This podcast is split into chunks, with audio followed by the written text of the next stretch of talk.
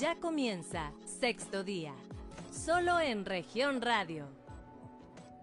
Muy buenos días, hoy es sábado 30 de octubre del 2021. Esto es sexto día, un espacio de información y análisis aquí en Grupo Región. Estamos transmitiendo para todo el estado a través de sus cinco estaciones por la 91.3 FM en la región sureste, la 91.1 FM en las regiones centro, centro desierto, carbonífera y cinco manantiales, por la 103.5 de FM en la región laguna de Coahuila y de Durango, por la 97.9 FM en región norte de Coahuila y sur de Texas también, más al norte por la 91.5 FM en Ciudad Acuña, Jiménez y del Río, Texas. Un saludo también a quienes nos siguen a través de las redes sociales por la página de Facebook Región Capital Coahuila.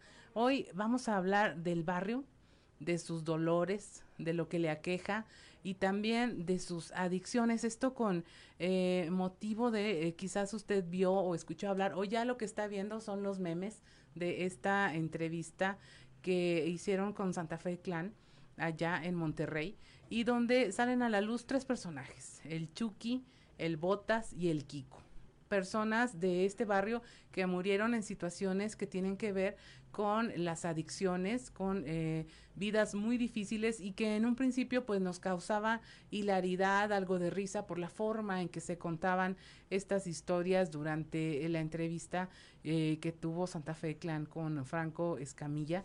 Y eh, que a final de cuentas evidencia una triste realidad, una realidad muy dura. Eh, cualquiera que vea la entrevista puede estar pensando, pues aquí en Saltillo también hay un Chucky, también hay un Kiko, también hay un Botas conviviendo y padeciendo por este tema de las adicciones que suele ser, si no se atiende, transgeneracional. Y hoy están aquí para hablar de este tema licenciado Eduardo Pacheco, él es abogado y vocero de la Alianza Ministerial Evangélica de Saltillo, que ha trabajado mucho tiempo con las personas eh, que tienen estas adicciones y que nos va a contar qué es lo que se ha encontrado, cómo sí se puede ayudar y cuál es la realidad de, de estos barrios aquí en Saltillo. Y también, y me da mucho gusto que nos acompañe, está Jesús Garza Olivares, alias La Basura, así como lo escuchan alias La Basura, y él es eh, ahorita el titular de Danzas de la Calle, eh, de, de esa, sí, de esa de la calle que usted puede estar recordando, esa obra de teatro que eh, rompió récords de taquilla aquí en Saltillo y la región, y que es muy famosa y muy popular porque precisamente abordó esta problemática de los barrios. Problemática es una palabra que no me gusta, dicen que ni siquiera existe, pero esta realidad de los barrios y viene hoy a platicar con nosotros no solo de qué ha pasado de, de, la calle para acá, sino que también nos va a contar estas historias que seguramente tiene muy a la mano y de lo que están realizando ahora todavía con danzas de la calle, un eh, que forjó una forma de vida, de ver la vida en los barrios, un estilo y una tradición en el baile que no se ha perdido. Le damos la, bienvenida a nuestros dos invitados y a usted como audiencia. Esperamos que se quede, que saque sus conclusiones y como siempre le decimos, los temas que aquí abordamos son para que usted los converse, se los lleve y que si está en alguno de estos problemas, si no lo puede hablar, no lo hable, pero escuche y que se quede con nosotros. Muy buenos días, ¿cómo está? Buenos días, gusto saludarles, gracias a Grupo Región por esta invitación, Claudia por esta este tiempo que nos permiten, Jesús, un gusto conocerlo. Gracias, igual. Obviamente, pues eh, creo que es un momento importante para que usted eh, no se pierda los contenidos que se van a compartir aquí. El tema es un tema importante, eh, lo que tiene que ver con eh, las circunstancias que predisponen a una persona, a un joven, a un niño, a un adulto a inclinarse al tema de las drogas, eh, hablando de todo tipo de drogas, este, desde el alcohol, tabaco y las que más conoce uno, marihuana, cocaína, etcétera. Pero sobre todo ver eh, qué es lo que puede predisponer una, eh, a que una persona se convierta en una, un adicto o un consumidor de estas drogas, pero también cómo puede salir de ese mundo, esa problemática, yo diría, de ese infierno de las drogas, porque como dicen algunos de los eslogans, en, en, el mundo de las drogas no hay final feliz. A veces el sistema presenta una partecita que pareciera ser exitosa, que pareciera ser de fiesta, que pareciera ser de, mucha felicidad, pero el mundo real de las drogas es muy distinto. Y entonces hoy vamos a tratar de compartirles algunos contenidos que le van a ayudar dos cosas. Primero, dimensionar que es un problema grave, que es una situación que está muy cercano a nuestras familias, a nuestros hijos. El tema de las drogas no es limitativo a ningún sector social en especial, ni económico, ni académico. Es decir, abarca todos los sectores de la sociedad y si no hablamos y alertamos a nuestros hijos y toman la conciencia en su corazón de que esto es algo que no conviene, pueden convertirse en víctimas de este mundo y ya cuando se da cuenta, pues ya las cosas están muy avanzadas. Aún así hay una esperanza, nosotros como creyentes de fe, como cristianos, sabemos que el poder de Cristo Jesús, cuando se hace real en una persona, viene y transforma su vida, le da un nuevo destino, le da un nuevo propósito y son cosas de las que vamos a platicar en un momento más. Mi estimado Basura. No, pues aquí estoy, gracias a Dios por tu invitación, Claudia, y este, pues vengo a representar lo que es el barrio y un grupo de danzas de la calle. Eh, los dos, ¿qué tan común es encontrarse con estas historias donde muere el papá en medio de una adicción, el hijo también, el hermano también, eh, en el barrio? ¿Es común? Pues ahorita ya cambió mucho el barrio, pero sí está muy difícil ese, esa historia que están contando esos chavalones. es, es fácil encontrarse un Chucky que estaba en el barrio y luego ya nos, ya se perdió y nadie sabe y hasta dicen, no, pues a lo mejor se lo robaron. Sí, pues este, en el barrio hay muchos apodos, es como dice aquí Claudia, es ese Chucky, Botas, este, hay muchos apodos que dices tú, ah, ¿qué onda con esto, va? Pero sí, la historia dices tú de, risa, pero después te pones a pensar que sí, es, es malo. Es muy fácil eh, que si el papá tiene alguna adicción, el hijo tenga una igual, pero ya está peor, a veces. Sí, es diferente y muy chavitos. Sí, muy chavitos, porque tenemos que tener muy en cuenta y cosas que vamos aprendiendo con los años. El modelo familiar, eh, hay una tendencia desde el origen de la aparición del hombre. En el caso de los hijos, eh, nuestra primera referencia de conducta, de forma de vida, de manera de conducirse, pues son nuestros padres. Y el hijo, el niño, hablando de los varones, pues ya quiere crecer para hacer lo que hace el papá ve al niño chiquito de 2, 3 años, se pone las botas del papá, este, el sombrero del papá, es decir, va, va buscando cómo parecerse a él. Eh, ahí, eso es algo bueno en el sentido de que se, cuando se heredan buenos hábitos, buenos principios, valores, fundamentos, pues es algo bueno. El riesgo está cuando las formas y las eh, maneras de vivir del papá son formas equivocadas. El tema de los vicios, la violencia intrafamiliar, la irresponsabilidad, el maltrato familiar, bueno, son formas que lamentablemente el niño también va tomando. Entonces, en una familia donde no hay un modelo correcto de amor, de cariño, de atención hacia los hijos, muy probablemente, y la mayoría de estos casos, una ausencia de papá, no hay un papá, en muchos de los casos la mamá tiene que hacerse cargo de los hijos. Entonces, ese, esa posible referencia positiva del papá, de una paternidad, pues no existe. Entonces, ¿qué va a hacer el niño? pues va a buscar en la calle lo que no encuentra en la casa. Y las referencias de afuera, la mamá pues se va a trabajar, el niño, los niños se quedan muchos muchas horas solos. Van al vecindario, van a la calle y van a empezar a tomar los modelos de las personas más grandes. y si es y ese modelo pues, tiene que ser como el, grande como el grande. Ahora ese grupo familiar, ese grupo perdón de vecinos o, o de personas que forman una pandilla, un grupo de personas empiezan a encontrar cobijo en ese, en ese grupo. Lo que no encuentran en la casa, empiezan a buscarlo Y en el barrio. Y al principio, obviamente, cuando ven que los grandes están consumiendo drogas, están eh, alcoholizándose, están consumiendo tabaco, la primera actitud del niño es, o de la jovencita es un poquito de miedo.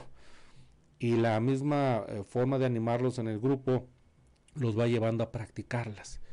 Obviamente, eh, ¿qué es lo eh, peligroso y engañoso de las drogas? Que efectivamente en un principio sí generan un aparente bienestar físico. Una persona que se alcoholiza se siente bien, se siente agradable, se siente relajado. La persona que está consumiendo, hay un, hay una eh, reacción en el organismo de un aparente bienestar. Hay una gratificación inmediata, ¿no? Inmediata, real, pero artificial y temporal. Es decir, va a durar un poquito de tiempo. Entonces, ¿qué empieza a suceder? Obviamente el tema da para mucho, ¿verdad? Ahorita estamos hablando, estimado de Rascucha, de algunos eh, aspectos específicos. Así como para entrar, pero este, eh, la droga, toda sustancia, dice la Organización Mundial de la Salud, toda sustancia que se introduzca en un organismo vivo que pueda modificar una o varias de sus funciones, alterar o modificar la actividad física, emocional o el funcionamiento del organismo. Es decir, eh, estas, estos productos, estas eh, sustancias, sí tienen un impacto y pueden hasta generar ese bienestar al inicio de la persona, pero ese anzuelo que gancha a la persona en una condición que al tiempo va a ocupar estar permanentemente buscando porque desea volver a sentirse bien y le va generando una adicción y una dependencia. Y luego el organismo se va eh, eh, protegiendo y llega un momento donde la sustancia que se consume ya no es suficiente y empiezan a buscar otro tipo de sustancias más, potentes y más porque baratas. ya no sienten igual, porque ya nos dicen que siempre se busca repetir la primera la experiencia de la primera vez y pues jamás va a ser la misma. Así es, y entonces empiezan ese campo. Ahora, eh, tenemos este factor que, que es el tema de esta reunión, lo preocupante que puede ser el hecho de presentar un contenido, en este caso una entrevista, obviamente entendemos que las circunstancias que es un programa de comedia, pero eh, tenemos que eh, tener, ser muy cuidadosos de no convertir o no, no tomar lo que es un hecho trágico, un hecho lamentable, un hecho que es no es para nadie bueno y luego tomarlo como si fuera algo cómico. O sea, lo peligroso es que nos volvemos una sociedad que ya no tiene yo diría, indolente al dolor eh, ajeno. Se ve distante y a muchos puede causar risa, pero los que están inmersos en esta circunstancia es, es trágica, es dolorosa, e, este, y genera en los integrantes eh, un destino casi similar. Hablemos un tema muy parecido, el suicidio. El abuelito se suicidó, y luego un tío se suicidó, y luego el sobrino, el otro primo. Hay familias donde ya hay dos o tres eventos familiares de suicidio en el mismo grupito familiar. Entonces sí hay que tener mucho cuidado y este es una, eh, un comentario muy dirigido a nosotros como papás en el cuidado que tenemos que tener con nuestros hijos de los contenidos, porque todo lo que se presenta le imparte al ser humano y va ayudando o va aportando a su conciencia personal. Y la pérdida de la vida de una persona a causa de las drogas, tiene que seguir siendo un tema que nos genere dolencia, que nos genere es una gran tragedia. Y veo a, la basura asintiendo, no te es ajeno este tipo de historias. En el barrio ocurren todos los días y tú las has visto y, e, incluso has visto cómo evolucionaron. Estamos hablando de, de la calle hace cuántos años, veintitantos. Hace como del 94, hace como unos 30 años más o menos. Ajá. Y en, ese, en esa obra se contaba la historia de un niño que pues estaba solo, abandonado prácticamente, echado a la calle por un tema de drogas. Por un tema de drogas, exactamente. El chavito este siempre subió su rutina, pero él prefirió irse más por las drogas a que irse a la feria. Un decir, así era la obra de la calle que dice yo quiero ir a la feria. Lo estaban esperando, pero no llegó porque se había involucrado en violencia, en tráfico de drogas, manipulado por los seres en los que él confiaba y es algo que sigue ocurriendo, porque cuando un chavito toma eh, la decisión de drogarse, ni siquiera está pensando en todas estas consecuencias que como adultos conocemos, está pensando en la gratificación inmediata. Y como lo ve en su familia, pues no le parece que sea malo. malo.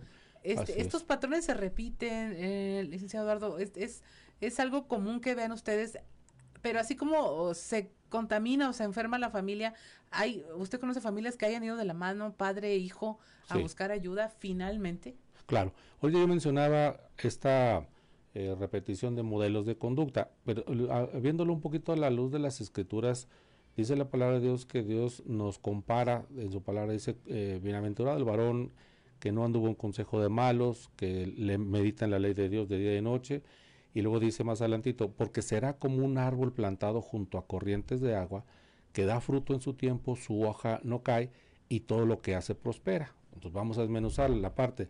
Dice, serán como un árbol plantado junto a corrientes. ¿Cómo vemos un árbol plantado junto a un río? Pues verde, con fruto, nunca está seco, o sea, un árbol frondoso. Pero al, decirnos árbol, nos vamos al libro de Génesis y dice que cuando Dios creó al árbol, dijo, árboles, árboles que den fruto fruto con semilla en su interior, de la misma especie. Ah, caray, a ver, entonces, un árbol de manzano, poniéndolo en el mundo natural, ¿qué produce? Pues manzanas. Usted como escucha dice, pues es obvio, bueno, es lo que está diciendo Dios. Y adentro trae una semilla de qué? pues no es de pera ni es de naranjo, También es de manzana. es de manzana. Y si esa semilla se planta en tierra, va a crecer un árbol que al tiempo va a dar fruto de manzana. Esa enseñanza, o las dos que estoy manejando, cuando se aplica a la vida real, ah, vamos, vamos a hablar en lo general, porque a lo mejor alguien va a decir, no, no, no en todos los casos, pero es, es lo que más se da.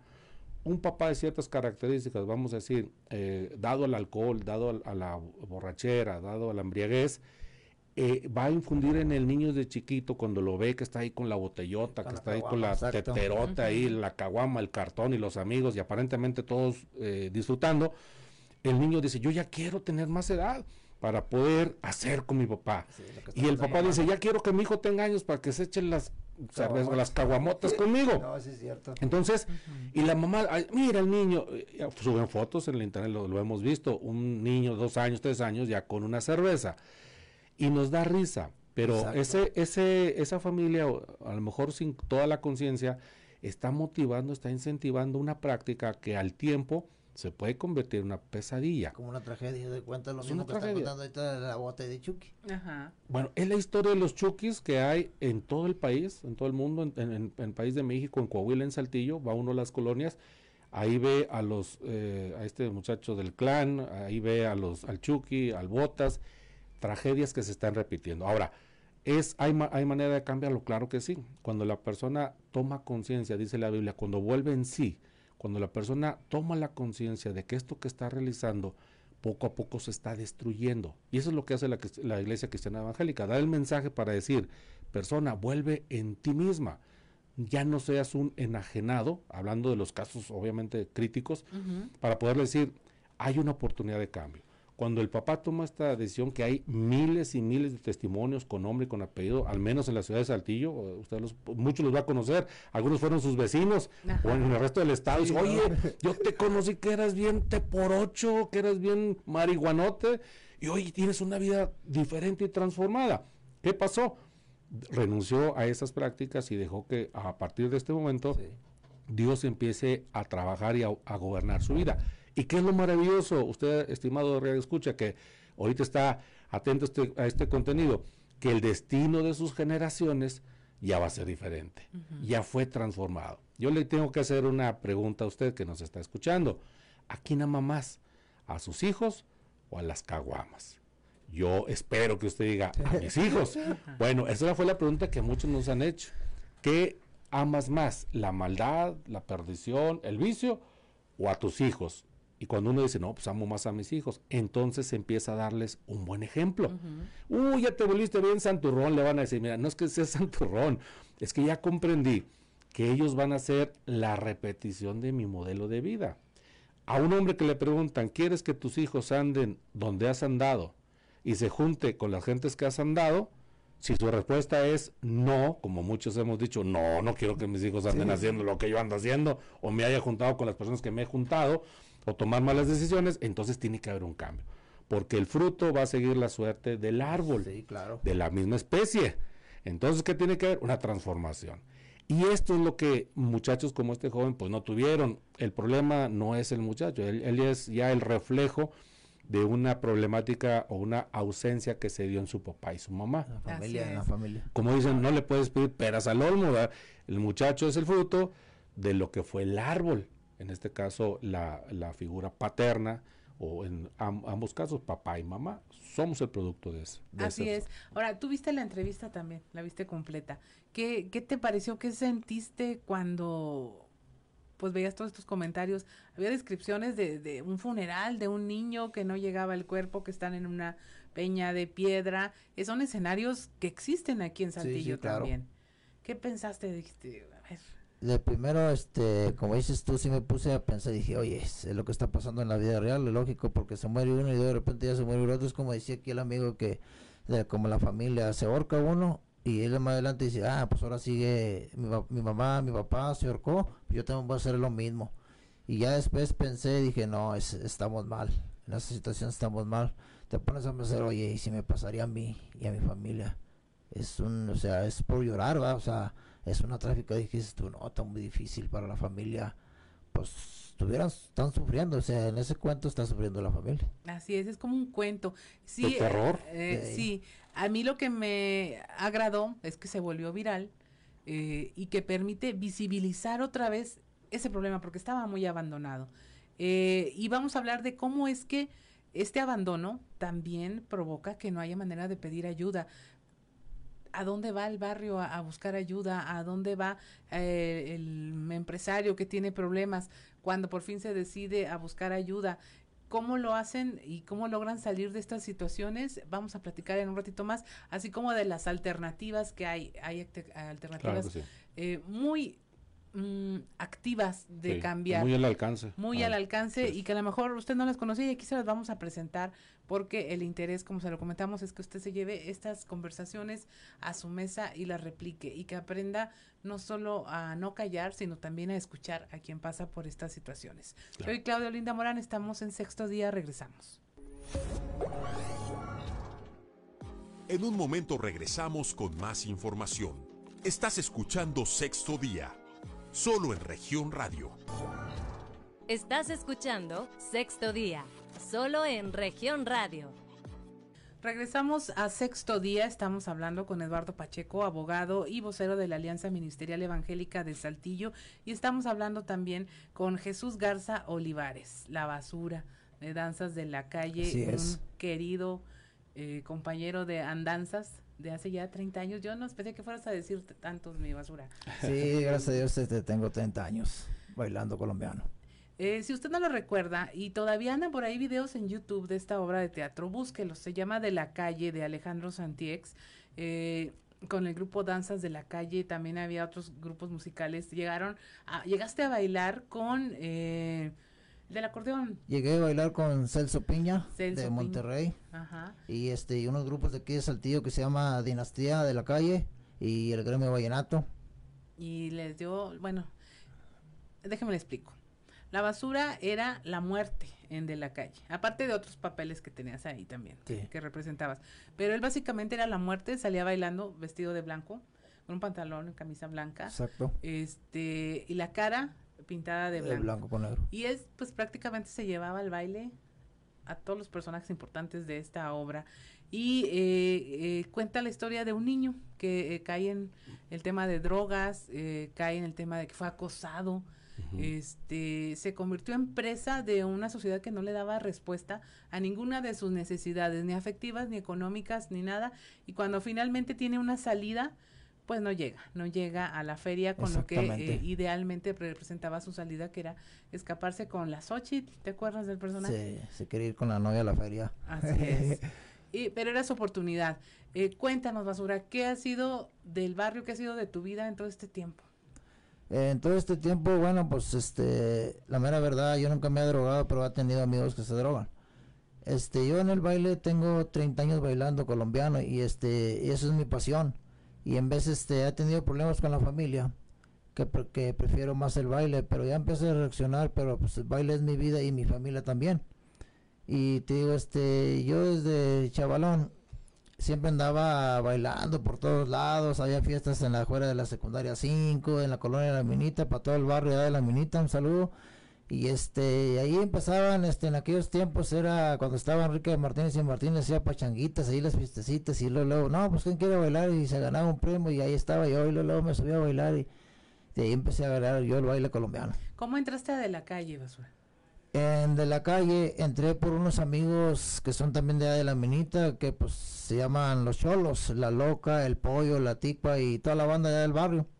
Y este, me fueron a buscar allá a la casa y este, "Ay, este andan buscando un chavo para bailar colombiano en un teatro. Y en aquellos tiempos pues yo, yo no sabía, pues yo siempre andaba en la calle. Bueno, trabajaba y estudiaba, pero siempre andaba de rol en las tardes. Y me decían, oye, este, una obra de teatro. Y yo le preguntaba, ¿y eso qué es? Pues exactamente, pues yo no sabía, estaba chavalón, tenía como 11 años. Y este, llegan los chavos, no, pues eh, quieren un bailarín, una obra de teatro, mira de lo que pasa en los barrios. Ah, no, pues sí, órale. Y en ese rato llega Santíez en su carro. Me dice, oye, este, quiero un bailarín, ¿cómo ves? Vamos a ensayar en tal parte, en la Casa de la Cultura y todo eso. Pero pues yo no sé ni el centro ni nada de eso. Dice, no, vente, yo te llevo. Ya empecé a conocer a la raza del barrio y a dos, tres actores que trabajaban en la narro. Y principalmente pues a mi Mario Cray.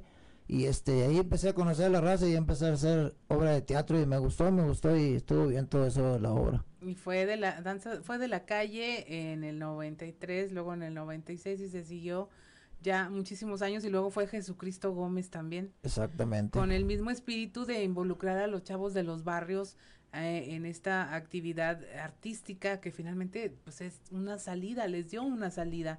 Eh, yo recuerdo esos tiempos era muy estricto, no podías llegar tomado, mucho menos drogado. drogado ni Eh, borracho, físicamente ni era muy exigente la obra, o sea, trepaban unos andamios a metros y metros de altura, no podría haber un, un solo error en donde alguien saliera lastimado y era una disciplina que muchos del barrio abrazaron y, y siguieron adelante, e hicieron muchas cosas muy interesantes. Sería interesante saber ahora dónde anda cada uno, ¿verdad?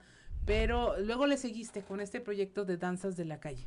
Sí, exactamente, este, ya después, este, pues ya Homero, pues pues ya no pudo, ¿va? y me dijo, yo te encargo, yo te encargo del grupo, tú vas a ser el, según el, el que manda ahí el grupo de danzas de la calle, y gracias a Dios, y este, me ha estado muy bien con el grupo de danzas de la calle, bueno, con el grupo de danzas yo tengo como unos 15 años, 15 años. y me ha ido muy bien, y este, a, a raza, ra- ha pasado mucha raza por ahí, gracias a Dios, y este, pues como todo, pues ya se casan, uno ya no los deja la muchacha, y este, pero es bonito este ahí porque te quitas muchas drogas, te quitas problemas en tu casa.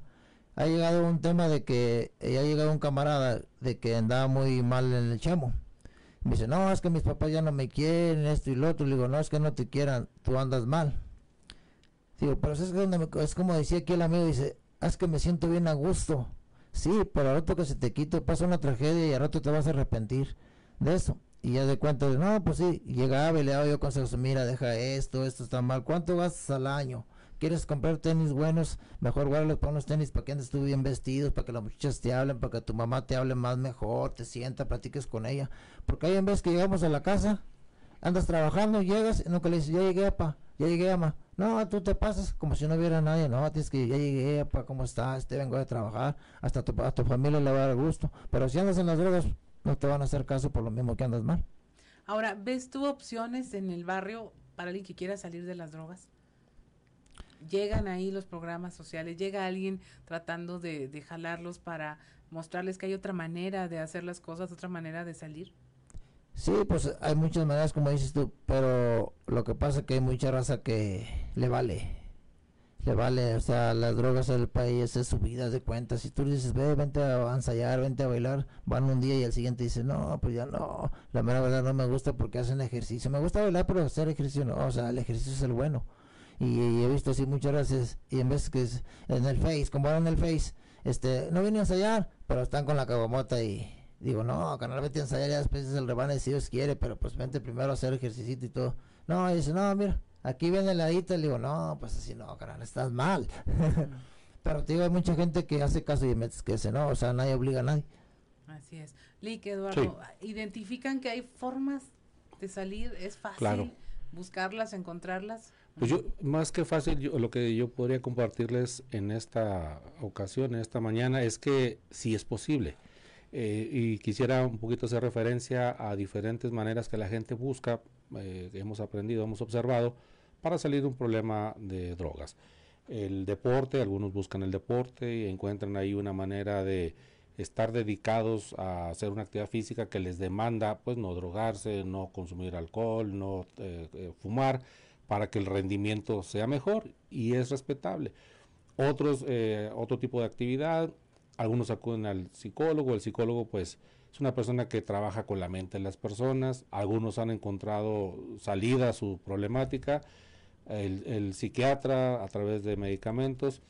Nosotros somos respetuosos de la decisión que cada persona toma, pero lo que hemos encontrado un éxito eh, así rotundo es cuando se activa el poder de Dios en una persona gente con años en adicción en la marihuana, cocaína, metanfetaminas, personas con 30 años que se inyectaban heroína inyectada, o sea, se inyectaban la heroína y, e incluso en cárceles de Estados Unidos decían esto, esta, este vicio es imposible de poderlo curar. Bueno, hoy llevan una vida sana, una vida sin dependencia de las drogas.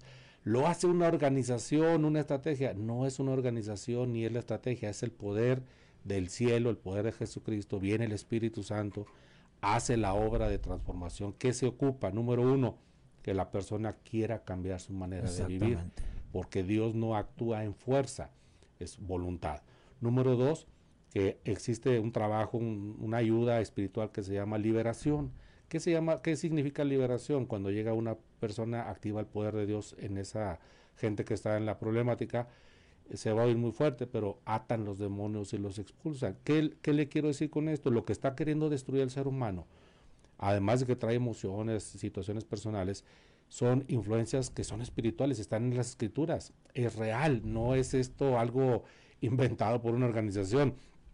Usted lee la escritura, lee, lee la Biblia, Biblia católica, Biblia evangélica, y dice ahí cómo Jesucristo venía y expulsaba y echaba fuera a los demonios que estaban oprimiendo a una persona. Hay un versículo muy claro que es el, el, pasaje que el del Gadareno. Llega Jesucristo a Gadara, sale una persona ahí que le dice, ¿qué tienes contra nosotros, contra mí, este hijo de Dios? Y le dice Jesucristo, ¿quién eres? Dice, legiones somos, porque somos seis mil demonios que tenía ese hombre, desnudo, no lo podían retener, rompía las cadenas, se comían los cadáveres en el panteón, o sea, estaba en el modo animal, me explico. Entonces, ahí están las escrituras. ¿Qué es lo que hace la iglesia cristiana evangélica? activar el poder de Dios en esa persona. Y son cientos de miles de expedientes de familias transformadas en esta región y en el país que creyeron en ese poder del cielo. Pero ¿qué los lleva, pastor? ¿Qué los lleva? Porque eh, una cosa es que un día amanezca eh, muerto o que alguien muy cercano muera por las drogas y entonces se decida a ir con ustedes. O sea, tienen que tocar fondo la persona, qué es lo que marca o, hace ese resorte para ya ahora sí tratar de buscar ayuda. Sí, las circunstancias que pueden llevar a una persona a tomar esta actitud son muy variables. Efectivamente puede haber desde que la misma persona en un estado de alcoholismo, de drogas, por ejemplo, chocó, eh, atropelló a alguien o lo atropellaron o tuvo un accidente, se cayó de las escaleras, este, una ruptura, la, la, esposa dice, no, ya no te aguanto, ahí nos vemos y me llevo a mis hijos, alguna situación trágica de una pérdida de un hijo, de un familiar, etcétera, pero también hay personas que cuando se les comparte el, una vida de adicción es una vida de permanentemente altas y bajas, altas cuando están bajo los efectos de lo que están consumiendo y al momento que pasa el efecto, entonces viene una depresión, viene una tristeza. En esos momentos donde algunos dicen, ya no quiero vivir ahí. ¿Qué se trata? Que los que ya hemos experimentado este poder le sigamos hablando a la gente para decirle, mira, hay una esperanza en Cristo Jesús. A ver, cierra los ojos, vamos a orar. Cuando la iglesia está orando por este tipo de necesidad, el poder del cielo baja y entonces la persona empieza a vivir una, un nuevo principio. Hay gente que yo lo entiendo y lo respeto. Ah, pues qué fácil. Digo, no es que sea fácil. Dice, lo que pasa es que Dios estableció principios. Uno de ellos dice, de modo que si alguno está en Cristo, nueva criatura es. Las cosas viejas pasaron, he aquí todas son hechas nuevas. Yo le pregunto a usted que está escuchando el radio, que tiene problemáticas de tabaco, de alcohol, de drogas, eh, una situación que ya no puede vivir con ella. ¿A usted le gustaría empezar de nuevo? Es como cuando le dicen a uno, ¿te gustaría tener una nueva vida? Como resetearse, ¿no? Resetearte, ¿te gustaría empezar de nuevo? Si la respuesta es sí, el poder del cielo hace esta transformación. Yo les quiero decir que aún con que tenemos estas, problemáticas, Saltillo es una ciudad que se ha ido transformando en los últimos años. Las personas han, muchas han experimentado este poder del cielo. No es de ningún pastor, no es de ninguna organización, no es de, no es de una religión. Es de personas que hemos creído este poder, se activa y entonces empieza una nueva vida. Y para decírselo muy claro, así muy explicado, Imagínese una licuadora que se está conectando a la corriente eléctrica y funciona. ¡Oh! la licuadora. ¿Es el cable? No es el cable. El cable puede ser de cobre, de, fierro, de oro. Los seres humanos somos cable. Lo único que hacemos es eh, conectarlo a usted con el poder del cielo, pero no es el mérito de ninguna persona ni de ninguna organización en particular. Es el poder que viene del cielo. Y ese poder y ese amor y ese Espíritu Santo sigue transformando la vida de personas. ¿Qué es lo único que se requiere? Pues pruébelo. Mire, este, hay muchos lugares, yo los respeto, hasta les cobran muy caro para una, atender una cuestión de adicción, pero hay lugares en donde no se le cobra ni un solo peso. Vaya y pruébelos de ahí un, un tiempo y se va a dar cuenta cómo en usted se puede hacer real este poder que ha transformado miles de familias. Porque ahorita platicamos, cuando el papá y la mamá salen de este mundo, de este infierno de las drogas, el destino de los hijos y de los nietos ya, ya va a ser diferente. Ya no van a vivir, hay niños, es decir, familias que los hijos vivieron esta etapa, pero los nietos ya viven una etapa totalmente distinta. Porque ya cambió. Porque Así ningún es. papá queremos que nuestros hijos se destruyan en las drogas. Yo veía a, a propósito de esta entrevista, le dicen al artista, ¿verdad? Porque él es un artista rapero, este, dice, le dicen, ¿cuál es el propósito? ¿A qué te dedicas? Y dice el muchacho, a fumar marihuana. ¿Y qué más haces? Pues jugar videojuegos. ¿Y qué más? No, pues de fiestón, con, reventón con las eh, muchachas. Y, y- y escucha uno el contenido de sus letras y es videojuegos, marihuana, drogas, este, y dice, yo soy de la calle, en la calle me voy a morir. Sí, un muchacho sin destino, un muchacho sin propósito. En él no está ni un trabajo, ni oficio, ni mucho menos un día estar en la presencia de Dios eternamente, ni tener hijos. Se quedaron en la etapa de la secundaria, donde el muchacho pues eh, todavía no tiene una madurez y todo es reventón y todo es juego y todo es amigos.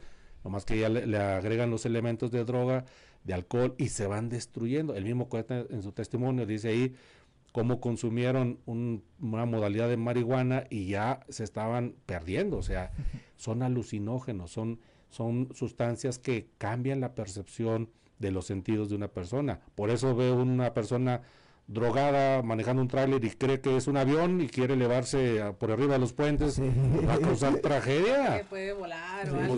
o grandes tragedias que eh, personas que empiezan a alucinar y creen que su bebé de seis años es una este es una bestia, es un animal y van y lo acuchillan. O sea, o los golpes. ¿En qué condiciones se dan los mayores episodios de violencia intrafamiliar? El esposo llega drogado o llega alcoholizado. Hay Entonces, alguna adicción de por medio. es, eh, es la constante, es la permanente mayoritariamente en los casos de violencia intrafamiliar. Así es, pues con esto nos quedamos y, y yo creo que a lo mejor si hay un propósito, si hay un joven Claro. diciendo ante eh, miles de cibernautas, eh, ante miles de seguidores, que a eso se dedica, que eso hace, que ese es su propósito de vida, también tendríamos que voltear y, y él está poniendo el foco de atención hacia esa realidad que es innegable, que existe y a lo mejor ahora sí que su propósito es evidenciarlo, Sí. ponerlo en esta mesa de conversación. Estamos en sexto día, regresamos. En un momento regresamos con más información. Estás escuchando Sexto Día, solo en región radio. Estás escuchando Sexto Día, solo en región radio. Regresamos a su programa Sexto Día, ya estamos por finalizar y pues como siempre agradeciendo la presencia de nuestros invitados, el, abogado y vocero de la Alianza Ministerial Evangélica de Saltillo, Eduardo Pacheco, y eh, Jesús Garza Olivares, alias La Basura de Danzas de la Calle. Eh, platicábamos ahorita de que de repente la tragedia se suele hacer chiste, se banaliza, pero comentábamos también que, por ejemplo, en la obra de teatro de la calle, eh, algunas cosas que eran unas escenas muy fuertes, pues daban risa también. Había un, un desnudo que podía poner nerviosas a- a- al público y se oían risitas aquí y allá. Pero el desnudo de un niño, un adolescente ante un adulto, este, y, y mostraba una situación muy grave, eh, pero se reía. Sin embargo, yo creo que el- la risa, el arte, el baile también sirven para eso. No solo para tomarlos a juego, sino para concientizar. Porque si usted después de ver esta entrevista de Santa Fe Clan lo platica con sus hijos y va más allá del meme y, y cuenta esta historia que finalmente es una tragedia y dice y pasa todos los días y se puede evitar y hay manera de, de hacer las cosas diferentes, pues habrá una enseñanza y habrá un qué hacer con estas historias. Cuéntanos, Basura, ¿qué has hecho tú con Danzas de la Calle? ¿Cómo eh, les muestras que es una alternativa irse al baile en lugar de irse a otros lados? Pues, como te digo, el, el baile es, un, es una cultura, pero mucha gente, este, como te digo, no sabe qué es cultura. Aquí, digo, si las, las, hay mucha gente que entra aquí, me cae que sí dejaría las drogas, pero, como dice uno, este, sí me gustaría a mí que viniera mucha gente así a bailar, no conmigo, sino hay varios grupos Pero sí, como te digo, yo prefiero a que estén unidos porque en vez, como te digo, vuelvo a lo mismo. En vez de llegar unos chavos problemas de las drogas o con la familia. Ya, canal, fíjate, ¿por qué no en vez, en vez hay detallitos que no podemos ensayar, pues ocasiones que en vez uno tiene que ir a un mandado o no X. Y este, me dicen, ay, canal, mejor vamos a ensayar, porque en la casa tengo muchos problemas. Y yo me pasé, me pasó así, cuando me dejé la primera vez, yo prefería ir a ensayar a que estar en la casa, porque siempre pensaba cosas malas, de drogarme o ponerme borracho, o pensaba cosas malas que como decía él, no es ni qué sé yo cuando andas loco, marihuana, no, no, no, ves algo y dices tú, ¿esto qué? ¿Estoy viendo de más o qué? ¿Por qué ando así? Y te digo, este, y ya me venía a ensayar y era feliz. Haz de cuenta que me olvidaba de todo. Y había muchos amigos, oye, gana, yo me siento más feliz aquí ensayando. Dejo la droga, dejo el chemo, este, dejo la cocaína, dejo la mota, todo me siento bien feliz aquí ensayando y todo. Y luego llegas a tu casa y luego, ¿qué pasa? Dice, me siento igual. Porque pues es un desorden en la, familia. Llego, y que ya mi papá ya está tomando, y que mi mamá ya se jugar un baile, y mis hijos, mira, ahí están a un lado de mi papá, dando la muestra. O sea, eso es malo. O sea, pues estás viendo, como dice, estás viendo que está echando, dice, él va creciendo al rato y va a agarrar la misma rutina. El chiste de que hagas algo, que te pongas a trabajar, va, no por ofender, te pongas a trabajar y todo, porque el vicio no va a llegar a nada. El vicio te va a hacer a un lado. Toda la familia, toda la, toda la gente te va a hacer a un lado. Ay, que viene el drogadicto. Ay, que viene el peleonero. Ay, con ese no te cuentes porque te va a matar cuando ande drogado. O sea, son muchas cosas. Invítalos, invita a nuestra audiencia, ¿dónde te pueden ubicar? ¿Qué pueden hacer para ir contigo? O a lo mejor alguien está interesado también en ayudar. Ok, nosotros ensayamos este acá por atrás de Soriana Lourdes en los unos saloncitos que los empresta Martín Cristal. Este ahí estamos los sábados a las tres y media el que el quien quiera ingresar allá a bailar y este son cosas buenas. Y ah no claro ah, que vaya bien en la escuela, si no pues no. ¿De qué edades a qué edades? Pues? Eh, edades para entrar al baile hay de, de 8 a, a la edad que quieras, de 10 a de 10 a 30, 40 años. De 10 a 30, eh, nomás que aguanten una Sí, nada más que zambuesana. aguanten una zambuesana en vivo y con eso. Con eso se arma. sí. Pastor, ¿cuál Sí. sería su, su mensaje? respecto Mensaje. Sí, pues decirle, hablado? claro, decirle al radio escucha que eh, sí hay una esperanza para salir de la adicción a las drogas, al alcohol, al tabaquismo, inclusive personas que tienen pensamientos suicidas. Sí hay una esperanza, sí hay una manera exitosa de poder salir de este, de este infierno que son las drogas, las adicciones, y lo único que se tiene que hacer es abrir su corazón. Hay en todo el estado muchas organizaciones, hablando de las iglesias cristianas evangélicas, donde hay casas de rescate. En su municipio usted ahí eh, puede buscar, puede buscar en Facebook eh, eh, personalmente Eduardo Pacheco, yo ahí le doy toda la información, depende del municipio donde usted se encuentra, le podemos eh, acercar a algunas organizaciones que no le van a cobrar ni un solo peso, eh, porque a veces el tema del recurso también es un, una limitante. Eh, la persona quiere cambiar, pero no tiene el dinero de algún lugar donde pues algunos son caros es sin costo, no, no se le va a aplicar ningún costo y va a ver cómo el, el amor de Dios va a venir a transformar su vida, la de su esposa, la de sus hijos y sus generaciones. Recuerde, papá, mamá, decirle a sus hijos, tu cuerpo es el templo del Espíritu Santo.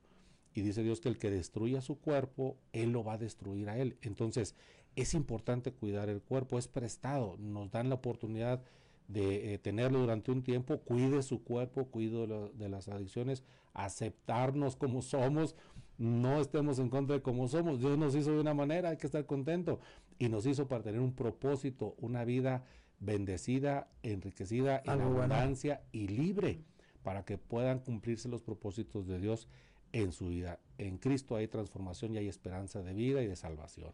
Mm, Tómalo en cuenta y verá que eh, el destino de sus generaciones va a cambiar. Ahora, una pregunta para los dos y que, que me gustaría que respondieran brevemente, porque ya nos vamos. Sí. Este, es, eh, ¿Qué piensan de los programas actuales de salud, de gobierno, que quieren apoyar este tema de las adicciones? ¿Funciona o no funciona? Pues yo digo que sí. ¿O dónde están? O, o no se han visto, lógico. Realmente no, no se ha visto el apoyo. se ha abandonado el tema de... Yo pienso que ha habido una política eh, pública hasta contradictoria, porque por un lado hay muchos mensajes, las adicciones, este, las drogas es un mundo que no es bueno, no hay final feliz, y por el otro lado se legaliza el consumo de la marihuana. Entonces, yo siento que son dos políticas públicas totalmente este, contrarias y, y creo que ha faltado darle un poquito más de eh, eh, apoyo al tema de la prevención y al tema obviamente de eh, ayudar a los que ya están en esta problemática creo que se tendría que hacer un esfuerzo más grande para dar mejores programas más efectivos y apoyarse en la sociedad civil que ha tenido ya la experiencia por muchos años exitosa de cómo salir de las adicciones. Llega una administración y pues trae nuevos programas, no quiero decir ocurrencias, pero nuevos programas que eh, al, tercer año o al sexto año apenas están viendo si funcionó o no funcionó. Al sexto año se acabó la administración y viene otra. Apóyense en las organizaciones de la sociedad civil, en el barrio donde ya ha habido un éxito y apoyen esas, esas causas, faciliten, eh, proporcionen infraestructura para que más gente pueda salir de esa problemática, que es un, realmente es una problemática el mundo de las adicciones. Así es, basura. ¿Qué hacemos con el tema de las adicciones? Más apoyo. Yo estoy, yo estoy convencida de que la danza sana, que la danza permite que quien la ejecuta y quien la ve tenga un disfrute, hay una retribución en el momento eh, activa muchas cosas en el cuerpo, en los sentidos y simplemente te hace sentirte de tu, de tu dueño, de tu espacio, de tu cuerpo. Yo siempre dije, el chavo que tuvo la oportunidad de pararse en de la calle frente a un escenario y que lo vieran 1200 personas, es lo legalmente permitido, pero sabemos que entraban muchas más, este, sabe que tiene poder y sabe que eh, está hablando por muchas más personas y es una persona que no se va a dejar vencer fácilmente. Así es, pues por eso sigo aquí adelante en el baile, porque el baile es buen, buen salud. Por eso he aguantado yo aquí, este, prefiero andar, como te digo, prefiero andar aquí bailando a andar haciendo desorden en las calles. Es bonito bailar, se, se olvida uno de muchas cosas. Así es, pues esperemos que no sea la última vez que nos encontremos en esta mesa de conversación. Muy agradecida con ambos por acompañarnos. Usted escuchó esta parte de la sanación del espiritual, este, pero que se traduce con acciones concretas y físicas. Hay un espacio donde usted puede recibir ayuda. También escuchó a, a la basura, nuestro amigo, este con esta experiencia de, de la calle y ahora danzas de la calle, que también hay una opción y ambos nos muestran esta realidad de los barrios de aquí de Saltillo, de que luchan por existir, por subsistir en medio de todo y que siempre va a haber dos corrientes jalándolo. Ya es cuestión de que usted decida hacia cuál se quiere ir. La corriente que le dice no puedes, necesitas esta sustancia y te enferma, o la corriente que dice sal adelante, escucha tu voz interior, escucha la fortaleza que tienes como ser humano y pues a seguir adelante. Y como siempre se lo decimos, llévese estos temas a la mesa de conversación con su familia y con eso ya todos, ya todos ganamos. Así es. Soy Claudia Olinda Morán y esto fue Sexto Día. Gracias por acompañarnos. Bendiciones. Bendiciones. Te esperamos el próximo sábado a las 10 de la mañana.